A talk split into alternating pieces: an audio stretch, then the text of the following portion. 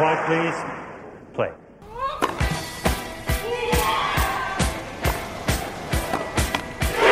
Second man, Murray. He gets still out.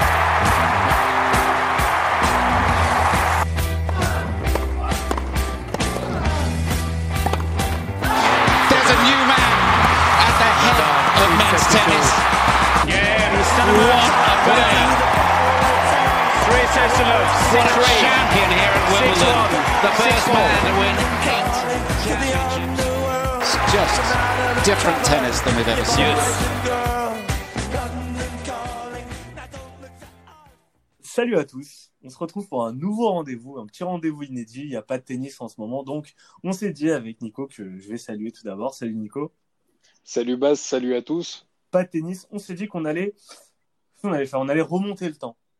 On allait revenir sur la plus belle période du tennis et qui, jusqu'à aujourd'hui, celle qui nous a le plus marqué, parce que faut le dire, hein, le tennis c'était pas mieux avant, en tout cas d'après moi, et je pense que d'après toi également. Ah bah d'après moi, euh, clairement, hein, les, les, les 12 années qu'on vous a préparées en rétrospective sont là pour essayer de, de justifier le pourquoi du comment de cette rétrospective et du coup de revivre en fait euh, bah, l'avènement du, du Big Four et la domination ensuite d'un d'un Big Three, tout simplement, de légende. comment on en est arrivé là, qu'est-ce qui s'est passé, les Français également, les surprises, euh, les premiers tours un peu atypiques, euh, tellement de choses. On va, on va démarrer sur l'année 2008 parce que euh, forcément, bon, 2005, 2006, 2007, tu avais du Federer, tu avais, avais beaucoup de Federer, tu avais du Nadal à Roland. Je pense que c'est pas, on peut, on peut l'aborder euh, en, intro, mais c'est pas forcément le plus marquant. L'année la plus marquante parce que c'est le démarrage de cette histoire, de ce trio qui va, qui va se tirer la bourre et avec d'autres joueurs qui vont, qui vont se greffer. C'est à partir de 2008 le, le, démarrage de cette, euh, de cette belle période, de cette belle décennie et, des, années qui suivront. Totalement, Voilà, totalement. On peut être que d'accord et on va tout de suite donc euh, commencer avec euh, bah, l'Open d'Australie, je pense, avant, en de, avant de 2008. commencer avec l'Open d'Australie, si je devais euh, titrer cette saison 2008, tu la titrerais comment? Euh, la naissance, la naissance d'un Big Three, enfin, ou plutôt, ou plutôt la. Comment le titrer? Allez, si on devait donner un titre façon, façon épisode, je dirais les prémices du Big Four. Moi, je dirais le roi Nadal. Parce que bah, c'est son. C'est la saison où. Bah, on, on va en parler. On va commencer On va en du coup, parler. avec euh, l'Open d'Australie. L'Open d'Australie et le sacre, la naissance d'un champion. La naissance d'un champion encore jeune, encore, euh, encore nerveux, pas encore totalement concentré, mais qui néanmoins aura totalement roulé sur cet Open d'Australie qui deviendra, on peut dire, bah, le sien, Bien son sûr. tournoi. Bien sûr. Voilà, son tournoi, l'homme qui n'a toujours pas perdu une seule finale euh, euh, à Melbourne et l'homme qui avait euh, tout simplement dominé Joe Wilfried Tsonga, c'est Novak Djokovic. Djokovic qui, bah, avait eu un tableau pour le coup assez compliqué, surtout quand tu remets le contexte donc de la jeunesse, on va dire, de, de Djokovic à cette époque-là. Tu bon Benjamin Baker au premier tour. euh, à l'époque, on s'en souvient que Baker, c'était c'était un premier tour assez piégeux. Tu, tu, tu peux le confirmer. euh. Ouais, il, Bah, a, il a eu des premiers tours plus difficiles quand même. hein. Ouais, mais en 2008, c'est typiquement, euh, surtout quand tu connais Djokovic qui performait un peu comme Zverev en master, mais qui, euh, Ouais, mais qui avait en- pas encore le cap Bon, alors, euh, Grand Chelem. il, venait de faire la finale à À l'US Open, en 2007. Euh, mais c'était pas encore ça. Et là, il commence directement son premier tour euh, tranquillement. Deuxième tour, il affronte euh, Simone Bolelli. Euh, là aussi, tu as un client quand même. Surtout, on va dire, encore une fois, on remet à l'époque. Tu es, dans un duel, on va dire, d'espoir entre un, entre un grand espoir et un espoir. 3-7 sec. Derrière, il va affronter Sam Querrey.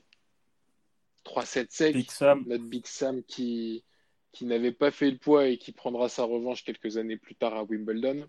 Et après, là, le, là, le gros huitième, là, le, Et Le régional de l'étape. Le régional de l'étape et qui a toujours été très difficile à manier, même si lui pétait souvent un câble à la fin à, à l'Open d'Australie. C'était Leighton Hewitt. Et euh, je me souviens de ce match, mis à part le, le premier set, en fait, qui était assez accroché, où tu voyais un U8 qui, qui était déjà en mode survie. C'est quand même allé très vite pour Djokovic. C'est quand même allé très très vite pour Djokovic qui, euh, qui s'était débarrassé ensuite assez facilement du 8. Je crois que c'était 6-3, 6-3 les deux derniers sets. Le premier set, ça va au tie-break ou? 7-5 Djoko. 7-5, ouais. 7-5 Djoko. Et puis derrière, bah, euh, duel entre le numéro en quart de finale, il affronte euh, David Ferrer, numéro 5 mondial à l'époque. Et là, pas encore une fois, patatras 6-0, 6-3, 7-5. Et là, on se dit que Djokovic va arriver sur le favori du tournoi. Le grand favori du tournoi, c'était bien évidemment Roger Federer, qui lui a eu aussi un, une, on va dire, une partie de tableau final compliquée, puisqu'il affronte Berdych en huitième. Euh, je crois qu'il lui met 3-7, mais euh, il souffre euh, énormément dans ce match-là. Derrière, il va faire un match contre James Blake. Pareil, il a dû hausser son niveau de jeu pour passer. À cette époque-là, Blake, bah, on aura l'occasion d'en parler un peu plus tard dans la saison. C'était un sacré client. J'ai toujours aimé ce joueur. Je pense qu'il, je pense qu'il n'a pas su. je pense qu'il n'a pas été aidé déjà tout d'abord par son physique, James Blake. Euh, disons-le, et je pense aussi qu'il y avait un plafond mental qu'il n'a jamais réussi à percer parce que dans la raquette, Blake aurait pu faire énormément, euh, énormément partie de cette génération qui, pour moi, a, un peu trop baissé les yeux euh, face à Federer.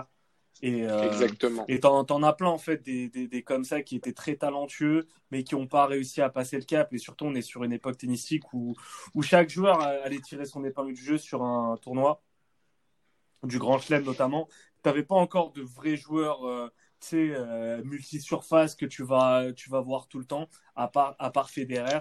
Et ensuite, euh, dans, les années, dans, les, dans les années suivantes, euh, c'est un, rendez-vous où, où, chacun, chacun va, être, euh, va aller en huitième en général, que ce soit les membres du Big Free, ou même, tu as parlé de David Ferrer, ben, Là, en 2008, David Ferrer est encore qu'un qu'un terrien, mais on va voir son, à l'époque après où ça va vraiment devenir un top joueur multi-surface à cette époque-là, le vrai penchant, on va dire, de Murray pour compléter euh, le 4, c'était Davidenko qui était, euh, qui était présent vraiment sur, euh, sur pas mal de surfaces et qui, qui a fait pas mal de quarts et de demi de Grand Chelem notamment.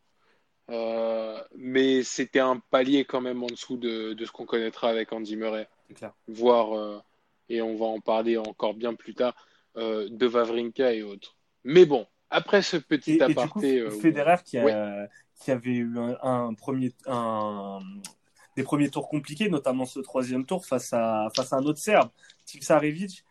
Janko Tipsarevic, qui le remporte en 5-7, 18 au, euh, au, au, cinquième. Euh, un Il me semble qu'il avait eu des balles de match euh, ouais, il à sauver sur il ce match-là. Il menait 2-7 à rien, Tipsarevic.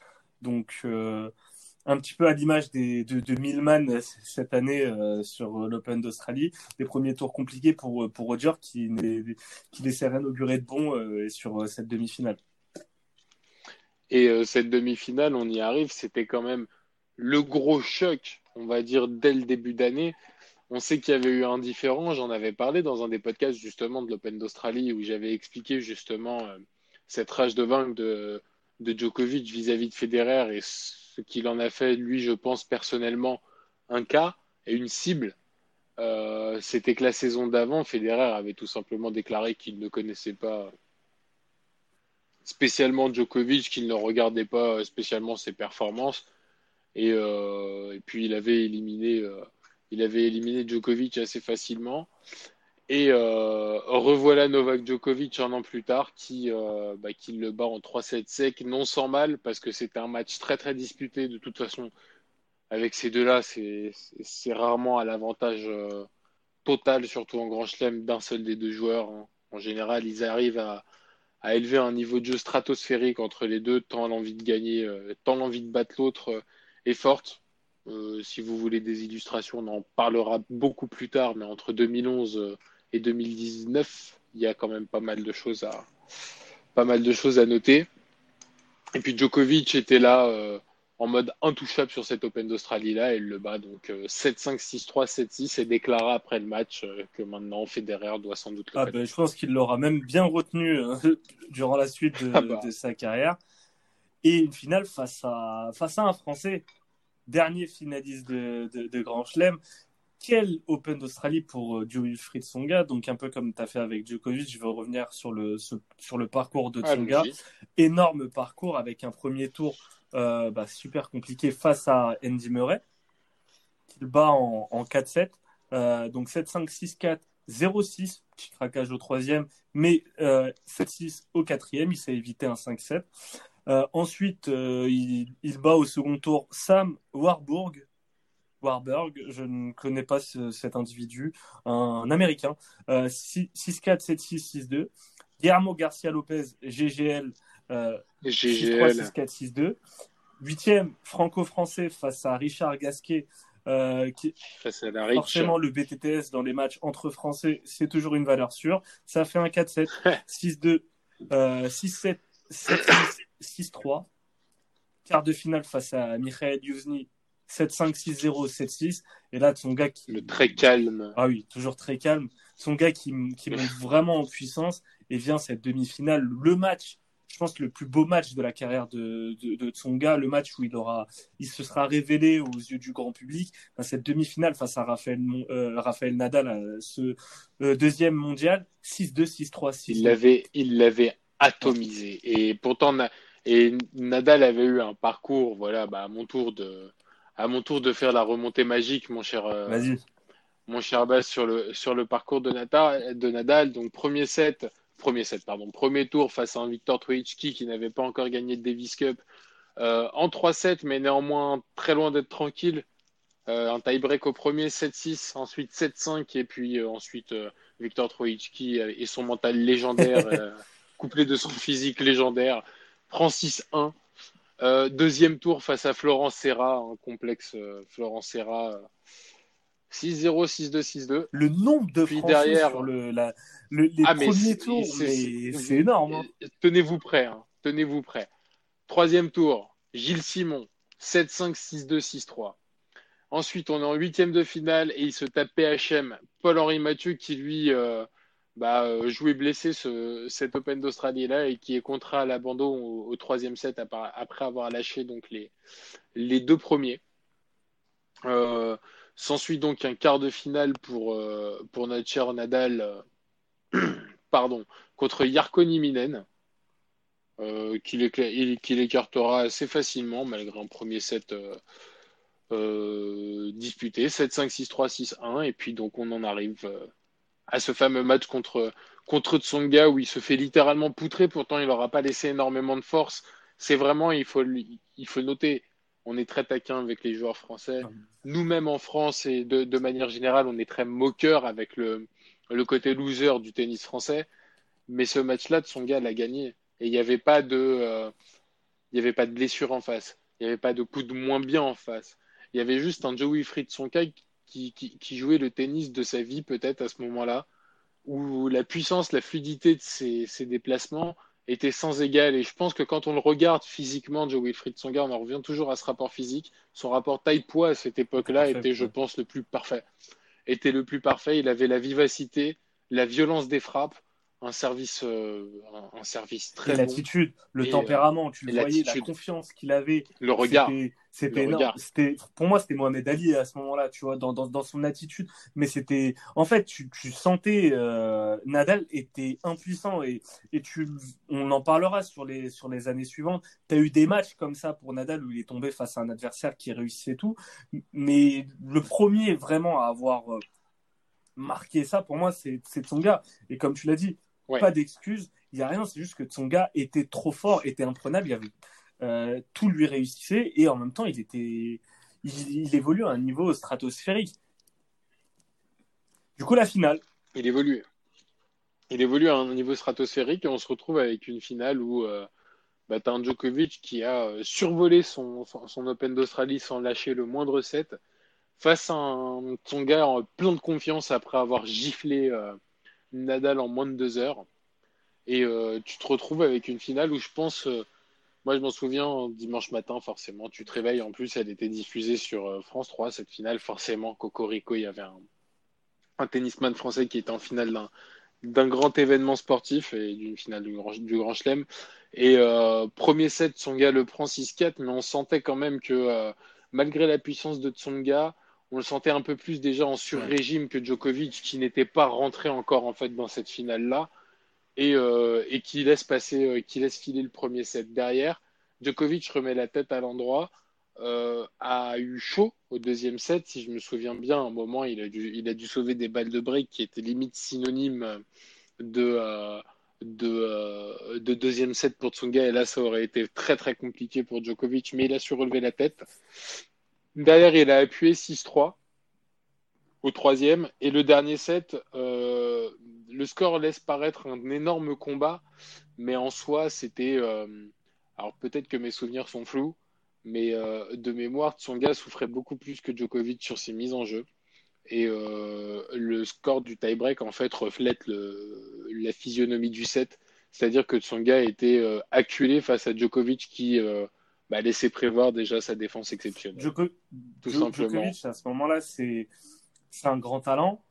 Tu sais qu'il gagnera un tournoi du Grand Chelem, tu sais pas que ça va devenir la légende qu'il est devenu. Euh, C'est ça. Est-ce que tu penses que, euh, en plus, on, on- sait comment ça se passe euh, en Australie. Euh, les demi-finales ne se jouent pas le même jour. Tsonga avait joué avant face à face à Nadal. En regardant la demi-finale, il, a dû regarder la demi-finale entre euh, entre Federer et Federer et Djokovic. Je pense pas qu'il y ait eu euh, déjà à ce moment-là une petite décompression en voyant euh, Federer se faire éliminer par Djokovic. Moi, je pense que oui, il y a peut-être eu un peu, je dirais pas de condescendance, mais peut-être le fait de se dire dans la tête, ok, j'ai tapé, j'ai tapé Nadal, le monstre est sorti. Euh, Djokovic, euh, il est peut-être numéro 3 mondial, mais euh, il me fait pas peur. Et d'ailleurs, euh, je pense qu'à mon avis, tout s'est écroulé au, au gain de la première manche, parce qu'à mon avis, il était peut-être un peu trop en Ouais. surconfiance. Et il se rendait pas compte qu'en face, bah, tu avais un mec qui commençait à gérer dou- doucement sa pression et qui, qui sortait d'une finale de Grand Chelem, hein, rappelons-le, à l'US Open en 2007. Finale où il n'était pas, pas ridicule d'ailleurs contre Federer, je crois c'est 7-5, 7-6, 7-5 ou 7-6, 7-6, 7-5. C'était quelque chose de long et de compliqué où on sait que le, le tie-break est, très mental. Et je pense d'ailleurs que le tie-break du quatrième set, euh, est pour. Je, je pense que Djokovic s'est beaucoup inspiré de son US Open euh, pour se le rendre facile. Petite rétrospective, euh, euh, bah, si tu me le permets, supplémentaire.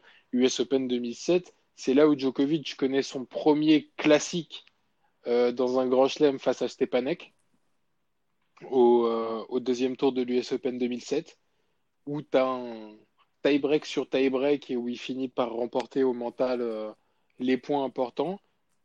Et puis tu as cette finale face à Federer où il euh, perd les points importants. Et je pense que ça a été euh, l'élément fondateur de ce quatrième set-là. Et l'élément, euh, mais par contre, c'est pas l'élément fondateur. Ce grand chelem-là n'est pas l'élément fondateur du Djokovic qu'on connaît. Et pour, et pour Tsonga, peut-être que, parce que à ce moment-là aussi, Djo- Djokovic, physiquement, c'est pas encore le monstre physique qu'il est, devenu. Il a, euh, il abandonne certains matchs, il est, il est souvent blessé. Donc tu te dis que Tsonga, s'il avait peut-être mieux géré son, son tie-break, et ça, ben, c'est ce qu'on dira peut-être après lorsqu'on parlera de l'année 2012 pour, euh, pour Tsonga. Peut-être qu'en 5-7, il aurait pu, euh, il, il, il aurait pu le prendre. Et je pense que, bah, je pense qu'à ce moment-là, tu vois Djokovic euh, gagner, donc c'est la naissance d'un champion. Tu t'attends à voir Tsonga ensuite euh, vraiment euh, régner également, à aller, à aller choper un grand chelem. T'es français en 2008 ou t'es même suiveur de tennis, tu vois ce que fait Tsonga sur cet Open d'Australie, tu te dis, ok, ce mec, il va gagner un grand chelem, c'est C'est sûr. qu'une question de temps, ouais. C'est qu'une question de temps. Après, ce qui a beaucoup coûté à Joe Wilfried Tsonga, c'était peut-être sa surconfiance à cette époque-là. Est-ce que c'est la faute à la jeunesse? Est-ce que c'est la faute à, au fait qu'il ait été mal entouré en termes de communication? Mais euh, aller des, aller de, enfin, je me souviendrai tout le temps de son passage au Grand Journal, je crois justement, c'était pendant Roland Garros 2008 où il disait, ouais, euh, moi, mon objectif, euh, il est clair et atteignable, c'était la, place de numéro un mondial. C'est bien d'avoir de l'ambition, mais c'est pas bien de le dire comme Ouais. ça. C'est pas bien de le dire comme ça. Euh, j'aurais aimé qu'ils disent, ouais, euh, moi j'ai qu'un seul objectif dans la carrière, c'est d'être numéro un mondial. Mais il avait dit quelque chose comme étant, ouais, euh, prochainement je, je serai numéro un mondial. Et ça, quand t'as qu'une seule euh, finale de Grand Chelem à ton palmarès à C'est l'époque, et que tu galères sur, sur beaucoup de surfaces, que t'es pas encore multi-surface et que tu le seras réellement jamais, fâcheux. c'est une époque euh, pas mal pour le tennis français. Euh, Je parlais de le, le régiment de Français sur cette Open d'Australie. Alors, je vais, te les, je vais te les citer un à un parce que, alors, on, on va commencer avec Fabrice Santoro, euh, Ah, Thierry bah, l'éternel, Sébastien Grosjean, l'éternel. Encore un euh, éternel. Édouard Roger Vasselin, Ri- ERV qui joue Hervé. encore d'ailleurs en double. ah, euh, Hervé, ERV. Richard- Hervé, euh, Hervé. Richard Gasquet, son gars. Euh, Mathieu Moncourt, je ne connais pas ce joueur français. Julien Beneteau, Marc Jiquel, Nicolas Mahut, Michael Diodra, Paul-Henri Mathieu, Gilles Simon, Arnaud Clément, Florent Serra. Pas de, euh, pas de, euh, pas de Gaël Monfils, mais on voit quand même un gros régiment, peut-être le, pays le plus représenté dans, sur, sur ce tableau. C'est une époque où tu avais la, la, la jeune génération qui commençait à monter en puissance et une, et une génération, euh, gé- génération des années 2000, des, euh, fin, fin 90, euh, début 2000, qui commençait, elle, à, à arriver vers la fin. Tu as eu un croisement en fait de génération et tu t'attendais à ce que peut-être son gars allait prendre le lead. Et euh, bah, on, va, on va en parler sur le prochain euh, Grand Chelem avec un autre joueur français qui, qui va faire parler de lui. qui, qui était d'ailleurs mon voisin à cette époque-là. Grand, grand, grand moment euh, de souvenir entre le quart et le demi-finale, euh, et entre son quart et sa demi avec Gaël Monfils. Je le raconterai en temps et en heure. Mais en attendant, on part tout de suite à, On- Roland On Garros, quitte puisque on va à Paris. On va directement à Paris. Paris, terre, euh, terre incontestée déjà à l'époque et incontestable de Raphaël Triple Nadal. vainqueur pour l'instant de l'édition Euh, au moment de. Seulement. C'est tout. Euh, Seulement. 2005, 2006, 2007. Euh, déjà, c'est c'est pas mal. Complexe pour euh, Federer, qui reste sur trois défaites de suite face à Nadal, une en demi euh, en 2005, finale 2006-2007. Donc là, tu te dis, pourquoi pas cette année? Avec que nenni, on va nenni. commencer, bah, du coup, euh, on, va, on, on va se faire le, le, le parcours de, de, de Nadal parcours euh, assez sympathique au final, vu qu'il n'aura pas perdu de, de set de, euh, de l'édition. Et c'est, ça sera pas la, seule fois qu'il fera cet exploit de, remporter euh, un grand chelem sans perdre de set. Donc ça commence avec un premier tour face à Thomas Bellucci, le Brésilien, euh, 7-5, 6-3, 6-1. Ensuite, Nicolas De Wilder, le Français, 6-4, 6-0, 6-1. Encore le Finlandais Jarkko Nieminen, Décidément, lui, encore 6-1, lui. 6-3, fumier. 6-1. Huitième face le Ensuite, beau, le beau, le, le le beau. charmant, le Nando, Nando Verdasco qui aura mangé un 6-1, 6-0, 6-2. Ensuite, là, je me souviens, putain, je sais pas si tu te souviens comment France 2 avait Mais monté le que- quart de Mais, finale entre mais Nadal franchement, et Almagro, Almagro. c'était un super Parce que. Almagro avait fait- beaucoup de joueurs. Ouais, bien sûr, mais quand même, tu te souviens de son match contre Chardy? Ouais. Il a grave galéré. Et Chardy, c'est pas un spécialiste de la terre battue. Alors, Almagro avait fait vraiment, j'avoue, les premiers tours qu'il faisait, il avait fait sensation, sa manière de jouer, euh, le fait qu'il soit petit, qu'il soit rapide, ça a vachement joué. Mais je me souviendrai toute ma vie la manière dont France 2 t'avait euh, t'avait sorti ce, t'avais présenté ce quart de finale en grande pompe, genre énorme choc et tout. En plus, toute la matinée, il y avait le tennis club Ouais. sur France 4 à l'époque et euh, ils se foutaient de la gueule de Cyril Hanouna avec, euh, avec Almagro parce qu'ils se ressemblaient grave. Et d'ailleurs, c'était une très très Ouais. bonne émission, le tennis club sur, euh, Puis après, Sur- t'as sur eu, France t'as- 4, t'as- à soit un moment, en t'as Tatiana Golovin aussi. euh, J'aimais beaucoup regarder ça. C'était genre le matin, euh, à 9h, 10h. euh, C'est ça, vers, Ouais. vers, bah, juste beaucoup. avant le début des matchs. C'était vraiment top comme émission, ouais. Euh, bah, de toute façon, quand tu mets des passionnés de tennis, parce que pour le coup, Cyril Hanouna est un grand passionné de tennis et, et c'est pas fin, et que tu mets des joueurs qui savent euh, de quoi ils parlent, et tu vois, euh, Golovin sur Bein Sport, Mm. c'est quand même quali euh, au niveau des interventions, forcément, ça donnait une super émission. Mais du coup, énorme choc annoncé, et puis euh, 600, 600, 600 au ouais, final. c'est quand même pas mal. Et euh, moi, en tout cas, ouais. Almagro, à ce moment-là, c'est un talent. C'est une pépite euh, e- espagnole. Bon, bah, sur le match, on, on l'a pas trop vu. Et après, tu as, la demi face à. La fameuse demi. Et euh, je pense le match le plus compliqué de, de Nadal sur cette quinzaine. Face à encore qui? Encore lui, encore Djokovic qui venait de se débarrasser euh, Ah du bel Ernest Gulbis. Gulbis qui, euh, qui avait été une vraie révélation euh, à ce moment-là sur ce Roland Garros. Son, quart de finale euh, face à Djokovic était, très très très disputé. Je me souviens, Djokovic était très nerveux sur ce match-là. Il a, invectivé le public à cette époque-là qui, qui avait ouvert sa bouche pendant un des points, donc il s'était énervé. Alors pas au point de balancer une balle dans, dans le public, mais au point de l'insulter. Et quand vous comprenez le serbe, c'était, il lui avait pas dit bonjour. De l'autre côté, Gulbis, lui, il était tranquillement euh, installé, mais malgré tout, Djokovic au mental, au forceps, avait réussi à, à se débarrasser de, euh, du laiton euh, non sans mal. Je crois que le match avait duré plus de trois heures. C'était un. Ouais, c'est ça. hein. C'était un mardi, non, mercredi. Mercredi après-midi, je crois. Si je dis pas de bêtises. Ou mardi. Non, non, mardi. C'était un mardi. Bon, bref, on s'en fout de. Et, et- et du coup, une grosse, C'est- c'est- grosse demi-finale. Euh, premier set 6-4 pour Nadal. Deuxième set, on sait les. À ce moment-là, physiquement, Nadal, c'est c'est un calvaire pour, pour ses adversaires. Et un troisième set avec un sursaut de, de Djokovic. Il va au tie-break. Qui avait le break, je crois.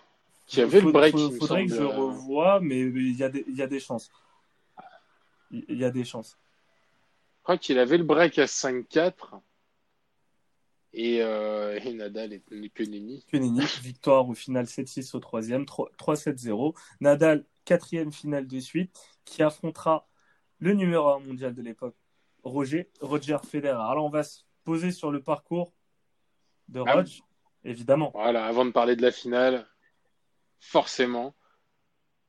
Je te laisse l'annoncer le Je me mets parcours. devant. Premier tour, euh, pr- premier tour face à Sam Querrey, Big Sam, euh, 3-7-0. Ensuite, un terrien, Albert Montagnès, en 4-7. Montagnès avait pris le premier. Bon, après, on connaît Albert Montagnès, hein, petit choker. Il l'aura prouvé tout au long de sa, sa carrière. Euh, Mario Antic au troisième tour, 6-3, 6-4, 6-2. Un petit habitué des grands chelems, euh, Mario Antic. Euh, huitième face à Julien Beneteau. Quart de finale face à Fernando González en 4-7, après avoir perdu le, le, premier. Après, il s'en sort 6-2, 6-3, 6-4. Et là, la demi-finale face, au, face à ton voisin.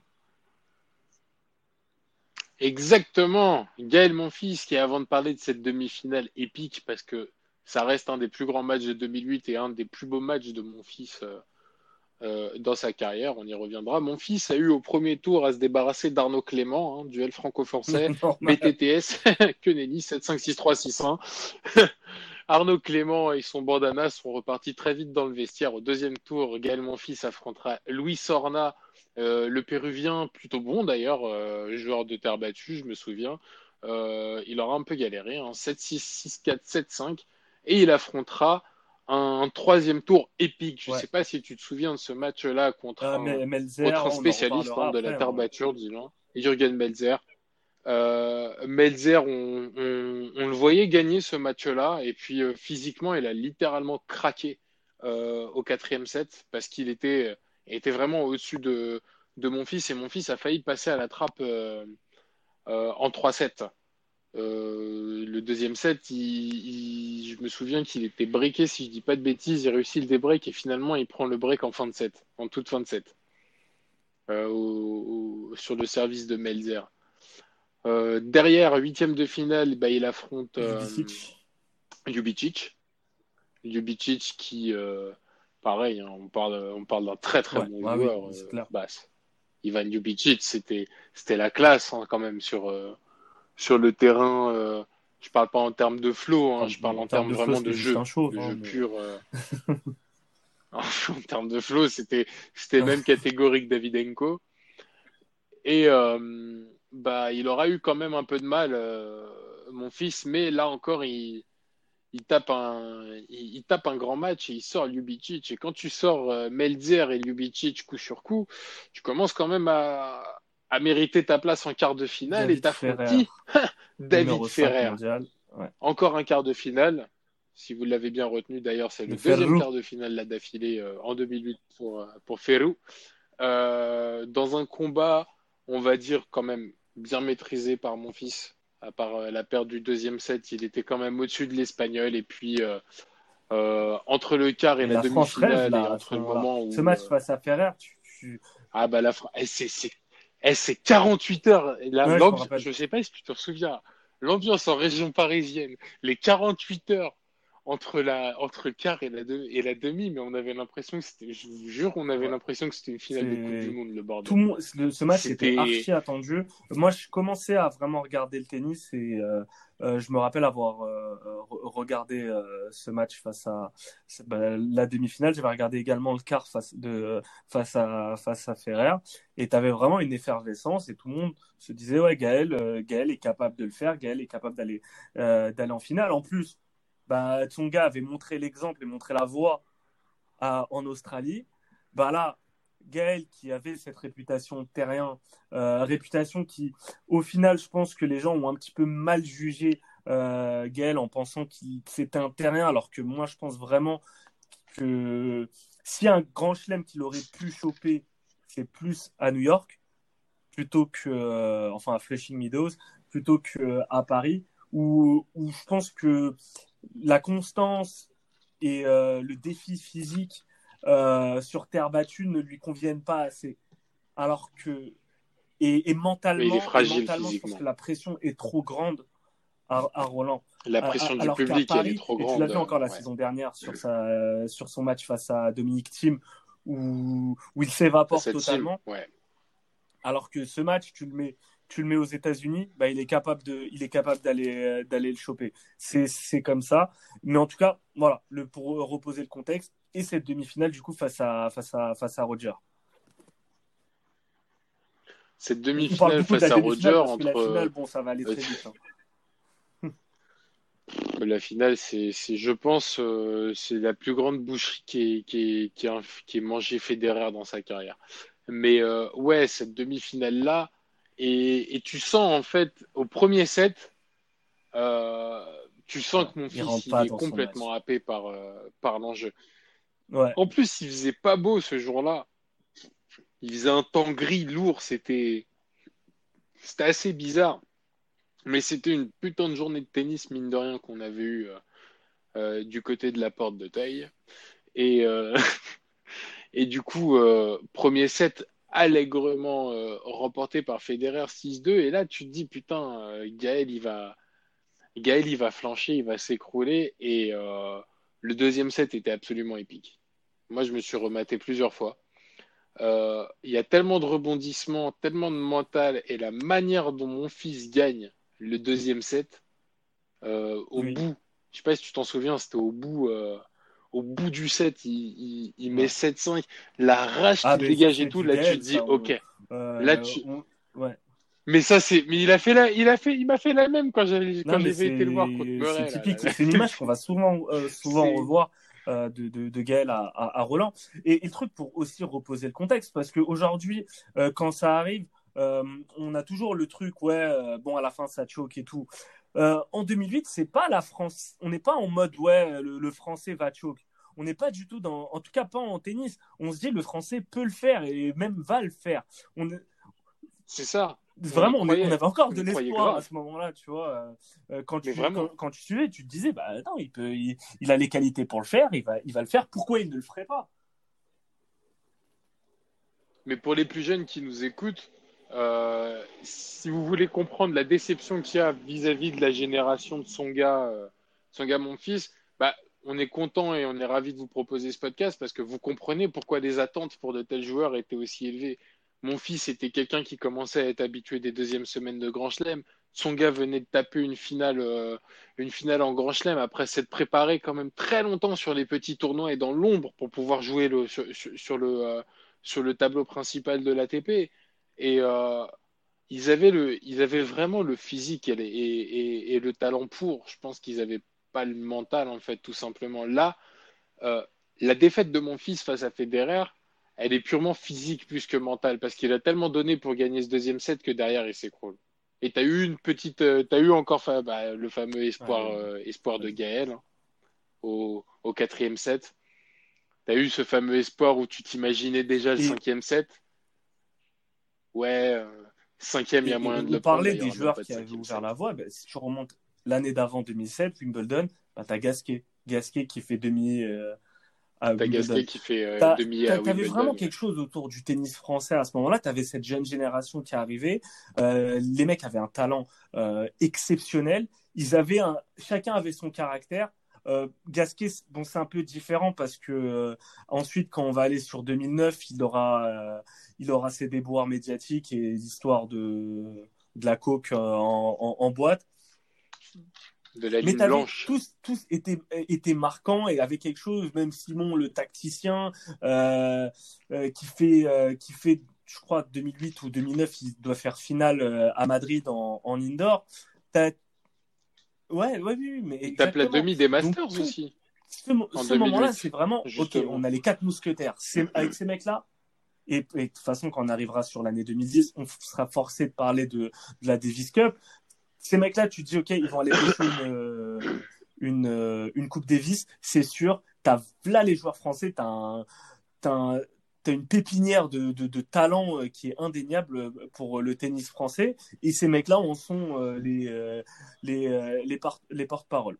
Bon, en tout cas, voilà pour, pour Gaël. Défaite en demi-finale face à, face à Roger. Et bon, bah, la finale, une boucherie. 6-1, 6-3, 6-0. Nadal, trop fort. je, me souviens avoir regardé ce match, mais même pas intéressant parce que limite, tu sais tu savais que Nadal allait la gagner. Tu, tu, tu savais. C'est intéressant. Mais genre même le même le public en fait était pour le coup c'était en fait t'assistais à un choc. T'assistais à un choc dans le sens où euh, autant tu pouvais voir Federer galérer, tu pouvais voir Federer en dessous, mais tu pouvais pas. T'avais jamais vu euh, en modovision dans un match aussi important, Federer gifler surtout, Nadal n'est pas encore numéro un mondial. Donc en fait, tu as, les objectifs au-dessus. Nadal est déjà, on est déjà en train de se projeter vers l'avenir. Deux éléments intéressants, c'est la, la, place de numéro un mondial et surtout parce que c'était le rêve de Nadal, comme de tous les, de quasiment tous les joueurs de tennis. Wimbledon, c'est Nadal. Ok, il est sur quatre victoires de suite après avoir, avoir après avoir tapé euh, Federer mais son rêve, c'est Wimbledon. Et euh, il restait sur deux finales perdues, justement face à Federer, dont, euh, dont euh, celle de 2007 qui est en 5-7. 2006, il se mange un 6-0 face à, face à Federer. Donc on parle, on parle des, des petits trucs, des, des, petits coups de revanche entre les membres du, du gros 3. Mais là, déjà, tu commences à avoir ça. Ok, tu m'as mis un 6-0 à Roland, ben, je te, tu m'as mis un 6-0 à Wimbledon, je te mets un 6-0 à, à Roland. Du coup, rendez-vous on quitte, on quitte Paris, on, va à Londres, on se met tout en blanc. Où là, on aura. Euh, Et c'est bien que tu parles de, de, chemise, parce que, enfin de tissu, parce que déjà, euh, première note, la tenue de Federer sur ah le Wimbledon 2008 est peut-être la ah. plus belle tenue de tous les temps. Les liserés dorés, le petit pull, euh, le, quand il avait sorti le petit pull de tennis club là. Non, non, ça, c'est. Non, franchement. Franchement, la Nike à ce moment-là, ok, tu vois, pour le coup, ah quand il arrive sur le centre court, c'est le numéro 1. C'est le roi. Là, c'est un truc de malade. Chez moi. Ah, mais c'est mais c'était un truc de fou. Mais cette tenue, moi, elle m'a profondément marqué et c'est la plus belle tenue que j'ai vue de tennis de tous les temps. Et pourtant, bah, encore une fois, on en revient à notre podcast en ce moment actuel qui sur les maillots de foot et où souvent la simplicité et le blanc euh, bah, font bouche. Et là, franchement, les liserés dorés, le petit RF doré sur, euh, mm. incroyable incroyable. Et donc, euh, bah, on, parle, on, parle de Federer, donc on va, Déjà, tracer son parcours jusqu'à la finale. Euh, Nadal, le patron à Roland, euh, Roger, le patron à Wimbledon, quatre victoires consécutives. Il est là pour dépasser le, record de Björn Borg et, et ses, cinq, ses cinq victoires consécutives. Borg, ouais. Et ben, écoute, on va découvrir certains joueurs, notamment celui du premier tour. Dominique Herbati, Dominique ah, Herbati. pas confondre avec euh, très très bon joueur. Hein, le... Marocain. c'est pas c'est pas tout à fait le même. Hein. Herbati, il était euh, il était bon, mais un peu sur la fin à cette époque-là euh, déjà. Demi-finaliste à Roland Garros dans sa carrière, quart de finaliste aussi, si je dis pas de conneries, en, en Australie et et à New York, mais Herbati mauvais à Wimbledon et euh, Federer qui n'en fait qu'une bouchée pour affronter, tiens, tiens, tiens, et eh oui. Robin Soderling au deuxième tour. Et qui dit Soderling dit voilà, les sirènes pour accueillir le euh, grincheux Le sale mec, le mauvais comme ça. Qui... Ah, le sale mec, ouais, le, bad boy. le, mec, détestable. Qui de la gueule ouvertement eh ben C'est là où, ouais, où, où Soderling chambre Nadal en, en, en limitant. Euh, dans un, c'était un gros match. Je crois que Nadal euh, s'en était sorti en 5-7 mais tu sentais arriver une, une inimitié entre, entre les deux. Bon, de toute façon, euh, Soderling, je pense qu'il avait une inimitié avec tout le monde. C'est un peu comme, euh, tu ah vois, bon, comme Lucas Rosol, euh, comme ça, tu vois. Personne les aime. Stakowski. C'est des, grands noms comme ça, là, des grands mecs comme ça, là, détestables. Mais bon, tu vois, à part le troisième set euh, où, il où, il prend le tie-break, Federer, il n'a pas trop été inquiété. Il va au troisième tour face à Marc Jiquel. Euh, bravo à Marco, 6-3, 6-3, 6-1. Merci, au revoir. Huitième de finale, tiens, tiens, qui ah voilà, la fameuse casquette à l'envers. Mais, mais pas la casquette préférée des Celtics. Non, non, non. Leighton Hewitt, casquette un peu plus vieille, un peu plus ancienne un peu plus, un peu plus nerveuse et, et un, peu, un peu plus funky, quoique un peu moins agréable et moins funky dans ses dernières déclarations. On en reparlera un peu plus tard, mais pas dans ce podcast-là. Et euh, un très très gros premier set hein, sur ce match-là, moi je m'en souviens. Euh, de ce premier set, puisqu'on pensait que Hewitt allait le faire et allait, euh, allait prendre le premier set au bout du tie-break. Au final, Federer ne s'est pas laissé faire derrière. Physiquement, il a fait la différence. Et il retrouve qui Federer en quart de finale? Bah encore une fois, Mario Ancic. Ah, vas-y, vas-y. Est-ce que je peux faire une petite parenthèse sur Mario Ancic Mario Ancic est un des plus grands regrets euh, que je puisse avoir dans dans mon envie de supporter de tennis parce que si Antic n'avait pas eu autant de problèmes de blessures et s'il n'avait pas dû mettre un terme à sa carrière très prématurément, je pense que ce gars-là, on l'aurait vu euh, au niveau de Chili, voire peut-être un peu plus fort. Peut-être un peu plus fort. Il était vraiment, vraiment, vraiment. Euh, moi, je trouvais que c'était un phénomène. Je sais pas, si tu as des souvenirs de lui. Je me souviens en tout cas que il était tout le temps présent. Enfin, je... vraiment à chaque fois. C'était un nom qui revenait euh, constamment à, cette époque. Ah, il était. Euh, vraiment, je pense que s'il avait eu la même préparation que, que euh, la Croatie aurait pu avoir. Mais bah, d'ailleurs, je crois qu'il gagne la Coupe Davis Antic avant la fin de sa carrière. les Croates auraient pu avoir vraiment une génération ultra dorée. ils ont juste une génération dorée avec Marin Cilic qui n'a juste gagné qu'un grand chelem et fait deux autres finales. Euh, c'est tout pour le monsieur. et donc, 600, 7, 5, 6, 4 pour Federer. Et la demi-finale. C'est le dernier gros exploit de Safin, euh, genre, le, le plus beau. À Wembley. Gros exploit ponctué par euh, son superbe match au deuxième tour face à Djokovic où mentalement il a réussi à faire littéralement craquer Djokovic et quand on sait qu'on parle de Marat Safin que Marat fasse craquer quelqu'un mentalement, c'est assez rare. En général, c'est plus l'inverse qui se passe. C'est Marat qui pète un câble. D'ailleurs, euh, Marat Ah oui. et Mikhail, sacré duo russe. hein. Et après, tu as Davidenko à côté. Euh, et le Sans ouais. Davydenko, l'homme sans, l'homme sans sentiment, Un- un- Incroyable. sans émotion. Le- Son frère avait Ouais, non, des émotions dans le box, mais lui, C'est assez ouf. Bah, vu que tu reviens un peu sur le parcours de, de, de Safin, bah, il aura battu en quart de finale le beau Deliciano. Ah, ouais, ça, va. Ah bah c'est le beau, le Oh beau gossico, ça. Safine Lopez. euh, du, du, du BG en, Oh là en- là. en 4-7. Euh, petit point français, bon, pas de grosse performance, hormis le quart de, euh, de Arnaud Clément, euh, qui perd en 5-7 face à Rainer Schutler. Qui s'est qui s'est qui s'est privé tout seul, mais littéralement tout seul d'une demi-finale à Wembley. Littéralement tout seul. Ce match-là, je m'en souviens, c'était diffusé sur Canal. Euh, il se il se foire lamentablement. Mais vraiment, c'était un marathon de 5 heures, je crois, contre Schutler. Jamais de la vie il doit perdre ce match-là. Jamais de la vie il Et, doit perdre ce euh, et sinon, tu as la demi, la gros, la- la- le gros huitième de finale de euh, Gasquet face à Andy Murray qui perd euh, en, en 5-7. Là encore, il mène 2-7-0. C'était un beau match, mais là encore, il met 2-7-0 Et et t'as le euh, début. Alors, tie-break à l'époque, qui se foire et craquage euh, Murray l'écossais. C'était pas encore Murray le, le britannique. Mais tu commençais à avoir euh, Le Murray Britannique, qui- ouais. qui- en Fred Perry à, à, à l'époque, euh, qui, qui commençait du, du coup à, à, se montrer. On en parlera euh, en fin, en fin d'émission. Donc Federer sans perdre de 7 qui se qualifie en finale face à bah, forcément euh, Nadal. On parlait de mecs Face qui à- perdaient, euh, perdaient pas de 7. Alors pour, pour Nadal, le, le parcours, alors juste que je me mette dedans et que je me remémore de ça. Andreas Beck, 3-7. Premier tour, c'était Andreas Second Beck. tour, il perd un 7, mais forcément face à Ernst Gulbis.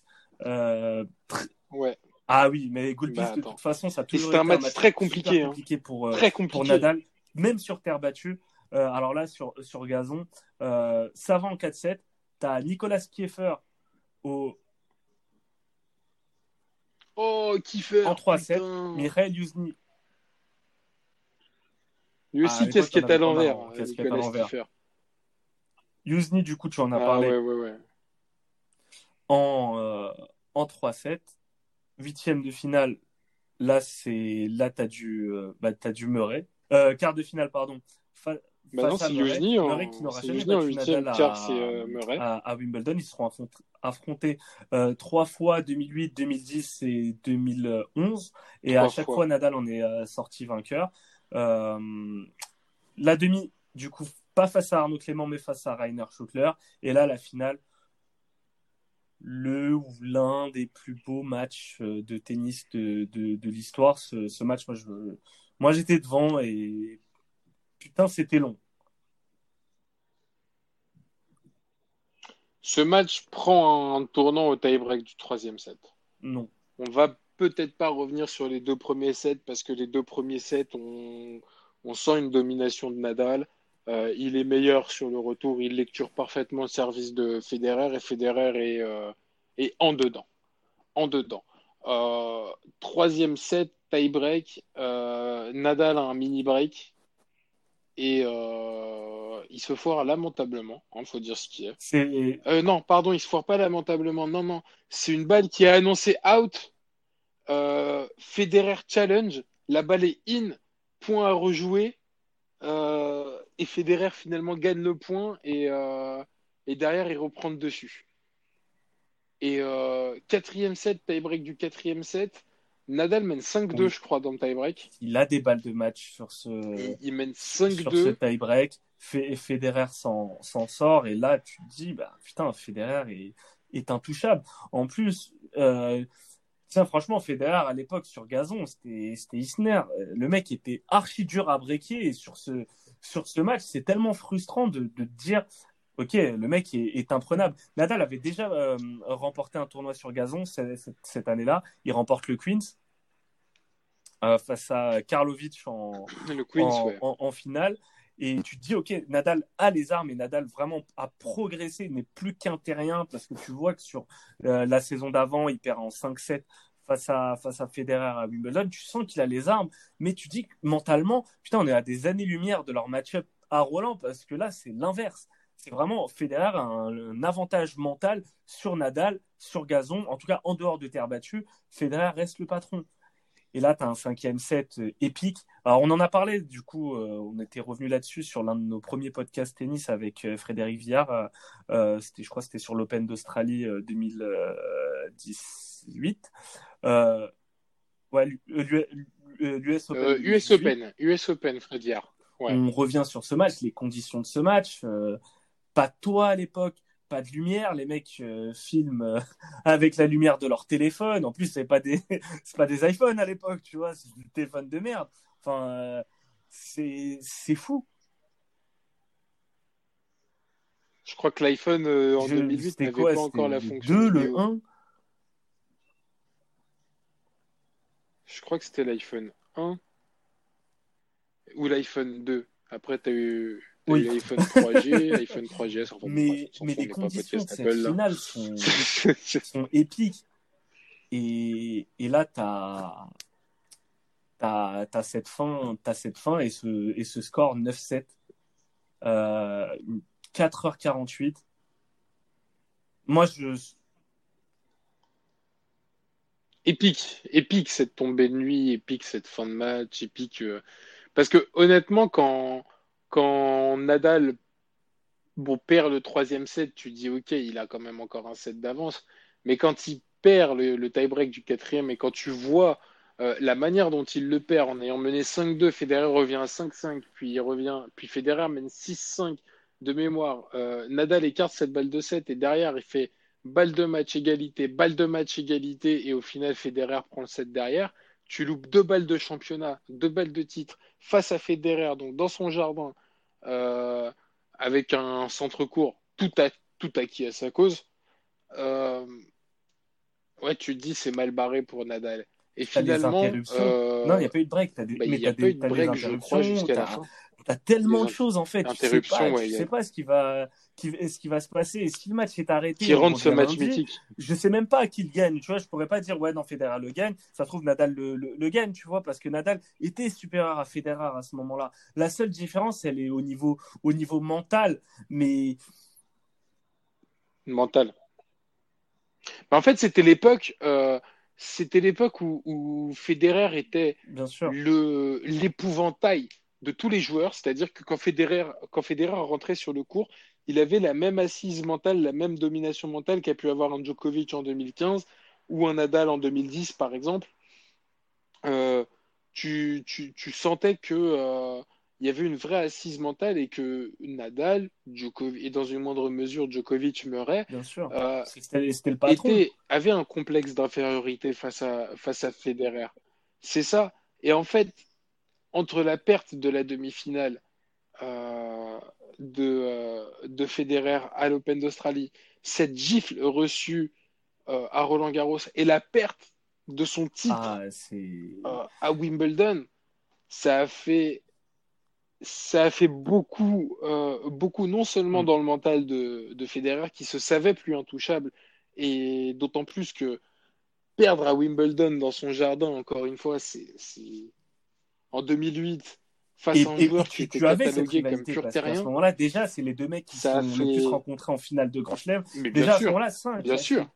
Mais, mais c'est un classique. Euh, ok, euh, on, on, a Roland et Wimbledon. Tu sais que chacun a sa maison. Mais là, non. C'est moi, je vais gagner chez toi. Et ben là, en plus, là, c'est chamboulé. Euh, le numéro 2 qui passe numéro 1. C'est Nadal qui, qui passe numéro un mondial, c'est tellement de choses sur, euh, sur ce match. Alors, c'est pas les, il ne pleurera pas Federer sur ce match, on en parlera sur euh, le, prochain, euh, le, prochain podcast dédié à l'année 2009. Mais en tout cas, c'est l'avènement de, Nadal qui remporte Wimbledon. Je pense que ça doit être le titre après son premier, son premier Roland qu'il a le plus, a le plus marqué, je pense parce que remporter Wimbledon pour n'importe quel tennisman, c'est c'est exceptionnel. Euh, Djokovic, son deuxième titre du Grand Chelem, c'est Wimbledon aussi en 2011. Il remporte, euh, il remporte deux Open d'Australie et après il, va, il va chercher Wimbledon. C'est un, un titre qui, qui est important. c'est le titre euh, pour Djokovic, c'était le titre, euh, le titre Ah, de son Nadal rêve. l'avait- dit Pour sur Nadal, interview je que petit euh, remporter Wimbledon. Moi, je, ouais, ouais, moi, je soupçonne que Nadal, euh, Roland Garros, c'était un objectif et Wimbledon était un rêve. Et pas l'inverse, tu vois. Et c'est pour ça que je pense que le, je pense que le titre, honnêtement, faudrait, faudrait que quelqu'un demande à Nadal quel est son titre le plus marquant. Je pense qu'il va faire une, il faut, faut que, faut que ce soit une interview, euh, un peu profonde et personnelle, de façon à ce qu'il réponde pas, oh, tous les titres Même le tournoi de Viña del Mar, Et qu'ils nous disent que- Non, mais parce unbelievable. On connaît. Mais ouais, c'est ça, c'est, c'est, unbelievable. Mais juste qu'ils disent la vérité, je pense qu'il dira que le titre le plus marquant, c'est Wimbledon 2008. Parce que c'est, euh, un, ça a pas seulement marqué, en fait, la, la carrière de Nadal, ça a marqué la, Ah, l'histoire du tennis, puisque ça a provoqué un, un retournement, une redistribution des cartes, et euh, que peut-être, peut-être que tu vois, peut-être sans cette victoire de Nadal à Wimbledon, bah peut-être que Nadal n'aurait pas regagné Wimbledon une deuxième fois. Euh, peut-être que Nadal se serait contenté de gagner euh, Roland. Garros, Continuer de dominer. et euh, ouais. peut-être que Federer aurait eu la main mise exactement. C'est, ce, ce match est, est- est important pour l'histoire du De tennis. toute et façon, je pense que sur chaque année, plus franchement, sur chaque année, on va trouver des, des allègrement des top tournois. 3. Et sur cette année 2008, forcément, c'est le, Oui. le tournant. C'est fait, ok, Federer n'est pas intouchable. Et en- encore moins intouchable chez lui. Euh, avant de passer à l'US. Open, obligé de, de faire un tour à, à Pékin, au JO, euh, énorme tournoi olympique, où À là Pékin. encore, Nadal euh, remporte ce tournoi en finale face à Fernando González, euh, qui avait fait un, une tournée, enfin un, un tournoi olympique exceptionnel. Euh, Ja- James Blake, James Blake, tu en avais parlé tout à l'heure, euh, qui, a, qui a sa revanche du coup sur ce tournoi olympique en éliminant euh, Ro- Roger Federer. Euh, alors, j'hésite entre quart et En quart, c'est ça? Alors, petites secondes. je- Ouais, quart. En quart, je. Et, et c'était clairement un objectif hein, pour Federer. Hein. C'est pas euh, ouais, le titre olympique, c'est rien. C'était un objectif. C'était important pour lui de, euh, de gagner ce tournoi, surtout après la perte de, de, de Wimbledon. Et là, tu, tu vois que mental, mentalement, bah, il est prenable. Et James Blake en a profité. Tu as le début. Enfin, tu as eu des- déjà des matchs marquants, mais là, ce match était, était très serré. Euh, ce duel entre Djokovic et Nadal euh, remporté en 3-7. 6-4, 1-6, 6-4. Et après, tu as du coup Nadal qui, qui finit médaille d'or. Et euh, Djokovic, euh, titre olympique, enfin, euh, médaille olympique, médaille de bronze. Médaille Un, de un- un bronze beau tournoi. face à James Blake. Un très très beau tournoi, ouais. C'était c'était assez plaisant à suivre. Je m'en souviens, j'avais été un peu dégoûté moi après après la demi-finale forcément. D'autant que j'avais des espoirs quand euh, quand Djokovic euh, met 600 au deuxième set. Je peux te dire que euh, que la baraque était euh, était pleine d'espoir. hein. Chez, chez moi, il y avait beaucoup d'espoir, il y avait beaucoup de monde. Forcément, j'étais j'étais en vacances, j'étais en vacances en Serbie et ouais, ouais, grosse désillusion, mais bon, grosse clim, grosse clim. euh. Quittons Pékin, Pékin Mais bon, néanmoins fier. Pékin, allons euh, Pékin, à New. York avec euh, un nouveau numéro un mondial qui va devoir défendre euh, euh, son statut.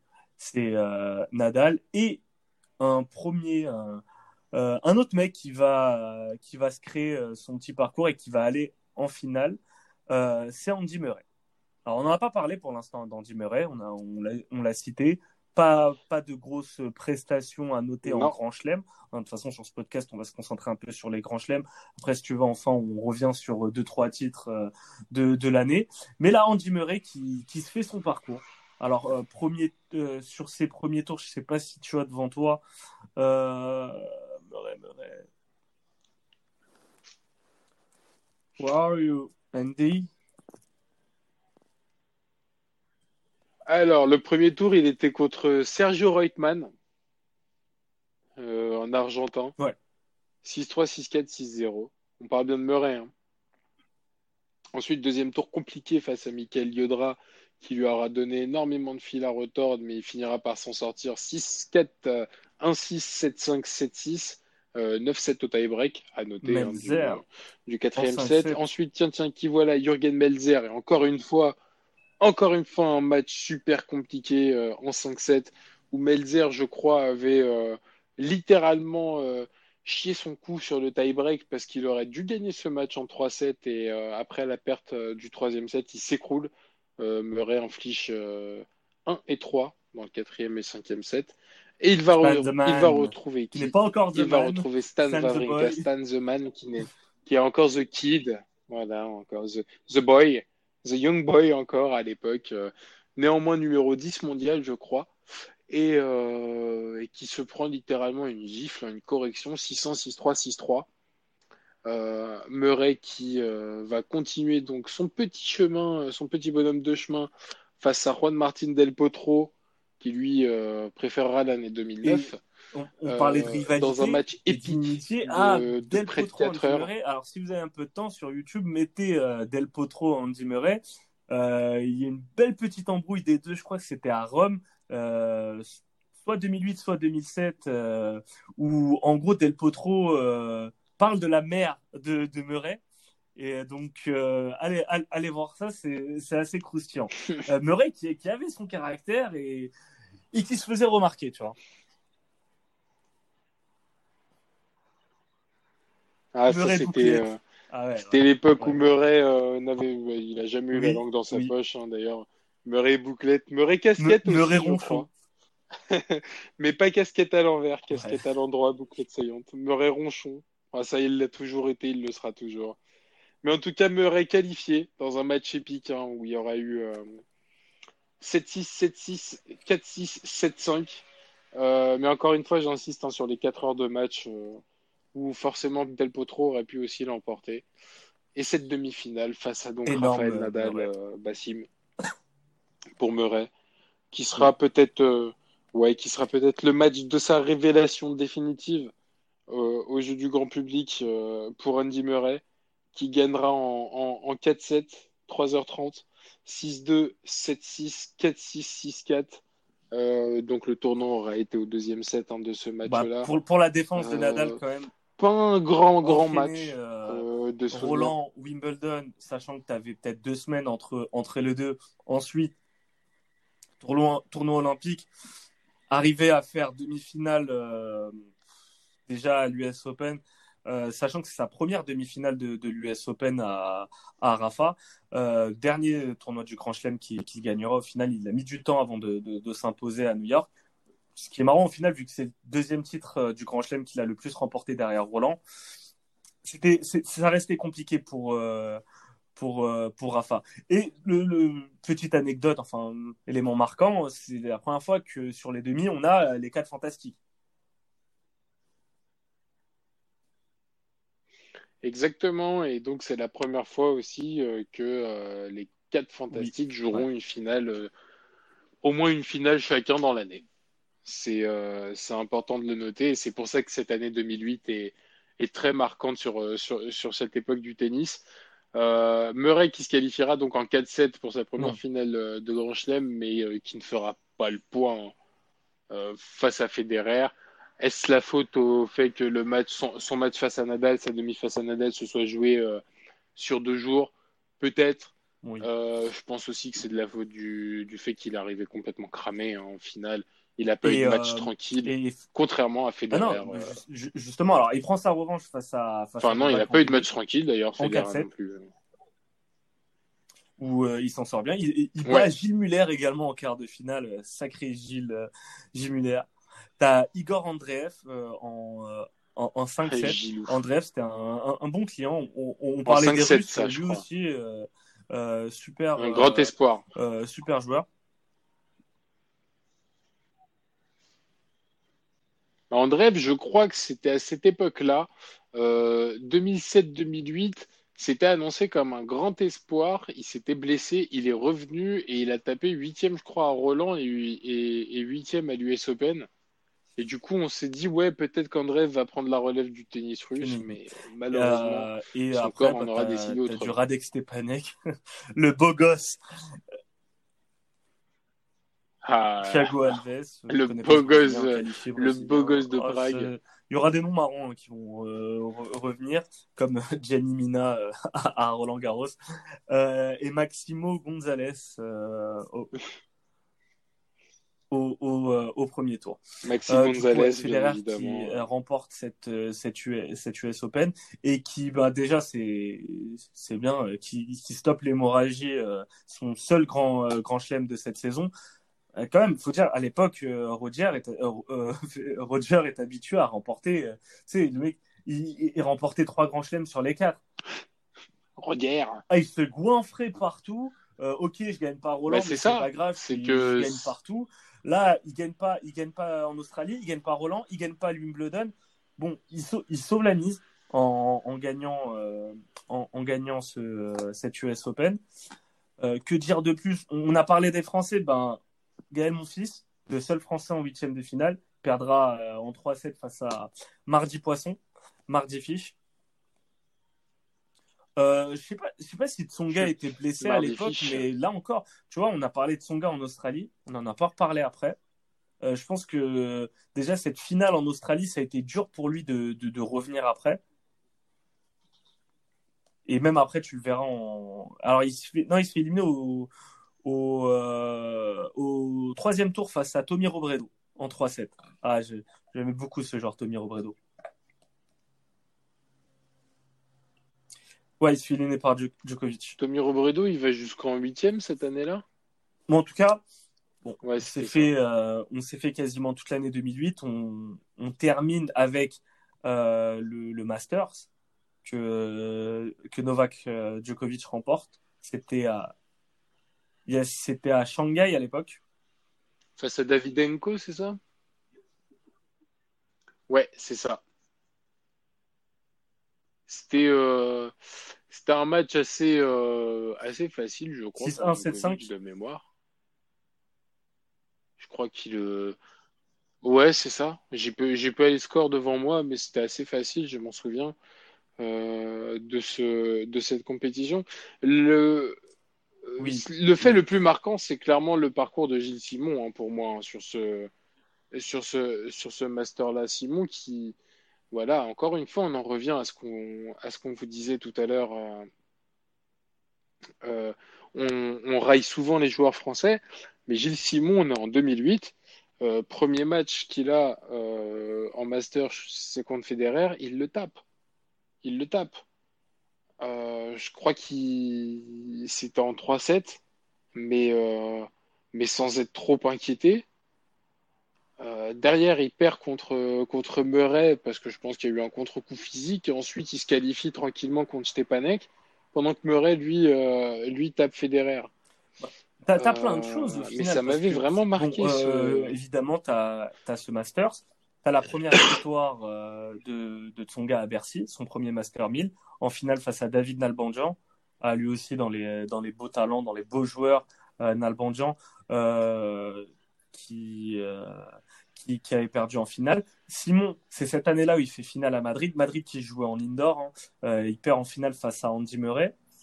T'as as quoi d'autre? Alors le vainqueur du, du Moselle Open, évidemment le tournoi, le tournoi préféré de Nico, euh, c'était un Russe, c'était un autre Russe, Dimitri Toursunov, en finale, en finale face à un Français. Tu sais, euh, tu sais lequel? Toursunov, ouais. Non. Euh, Oui. Liénard Attends, donne-moi la première lettre. Non, son prénom. C'est son nom de, nom de famille? Paul. Ah, P. Ah, putain. Là, tu me une Paul-Henri Mathieu en finale euh, du Moselle Open. Faut toujours un Pas Français en, PHM, tournoi quand du- en finale du tournoi de, de Metz.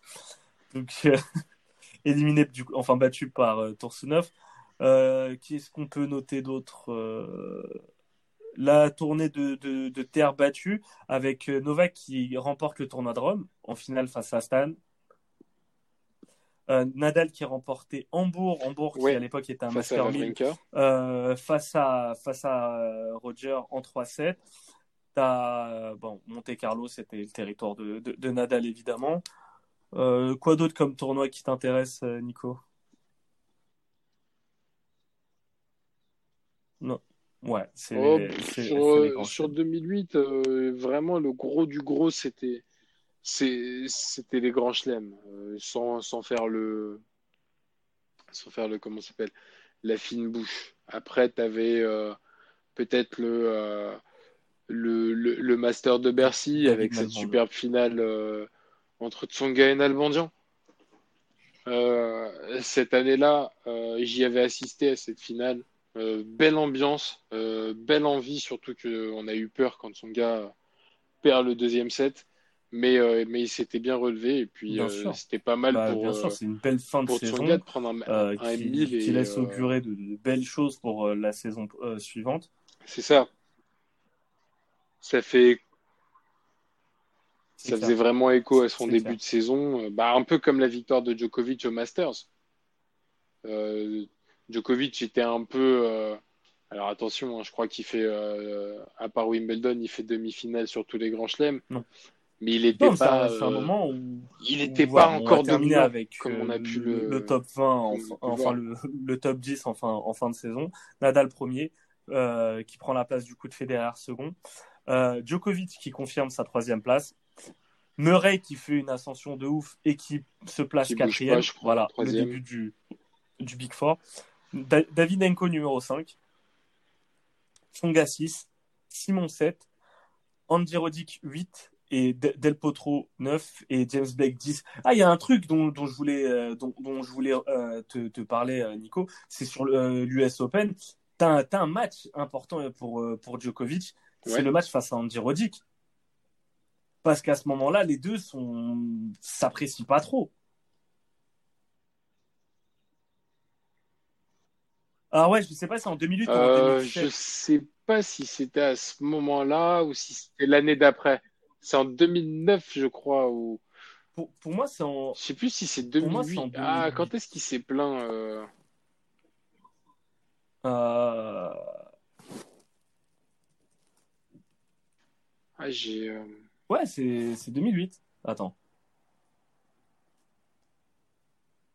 Ouais, c'est c'est 2008. En gros, euh, en, en tout cas, c'est euh, après cette victoire. Bah oui, non, c'est ça, c'est en 2008. Ouais, ouais. En gros, t'as euh, C'est en t'as 2008 où Roddick qui se plaignait? euh, qui se plaint de, de Djokovic en l'appelant Schmovac euh, Schmokovic. Bon, c'est l'humour américain. En gros, pour dire qu'il simulait ses blessures. En gros, c'est ça. Et, euh, et bah, les deux sont, en sont venus aux Ouais, mains, enfin, apparemment, à skip. Et euh, bah, Djokovic, et, Djokovic se fait conspuer après le match face à Roddick parce qu'en interview, en gros, il clash un peu, il clash un peu Roddick. Et c'est là aussi où tu commences à voir le caractère de, de Djokovic. Parce qu'il est là, tu as le public. Vous avez vu Medvedev euh, sur le dernier US Open, ben, Djokovic en 2008, c'était pareil. C'était même pire, vu que là, c'est un Américain qui était, euh, qui était Ouais, mais concerné. c'était. Ouais, c'était ça. Il en avait rien. Mais. il- Ouais, ouais. Il en avait rien à foutre, je m'en souviens, mais ses déclarations à l'époque, enfin, entre 2008, c'est pour ça qu'il n'avait pas été aimé par beaucoup, euh, beaucoup dans le vestiaire à l'époque. Mec, il se foutait de la... oui, il se foutait ouvertement de la gueule des autres joueurs quand il les imitait et tout, tatati, tatata. Mais bon, il avait 20 ans, 21 ans à l'époque. euh. Il avait déjà gagné un gros chelem, 4 Masters, une Masters Cup. la vidéo de, de, de Djokovic, Bon, du coup, et la réaction suivi trois public, saisons et la réaction de hein. Djokovic par rapport à la réaction public, son, son petit sourire en coin. Euh, on reviendra forcément là-dessus sur euh, les prochains podcasts. Nous, Nico, on se donne rendez-vous euh, très vite pour parler de la saison d'après, 2009. Ah, de, 2009, Ouais. on, on va se marrer. En attendant, Ah, hâte. bah, si, vous, hâte. si vous appréciez euh, le concept, n'hésitez pas, à- bah, pas à partager. Déjà, ça fait plaisir. N'hésitez pas à nous, nous partager également vos, vos souvenirs. Là, c'est... Il, y a le, il y a le tournoi de tennis, je sais pas, de Mouratoglou qui va, qui, va, qui va démarrer ce, ce week-end.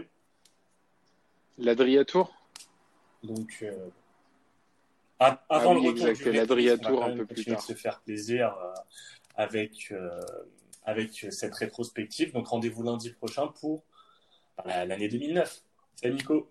Salut à tous. Salut à tous. Bon, je crois qu'on va garder un épisode par, euh, par jour parce qu'en faire trois, c'est. Mais, c'est pas... Mais franchement, c'est cool. De, de remonter le temps comme ça. euh. Ah, c'est cool, hein c'est lourd. C'est franchement lourd. Je regarde la 2009 du coup là. Vas-y, vas-y.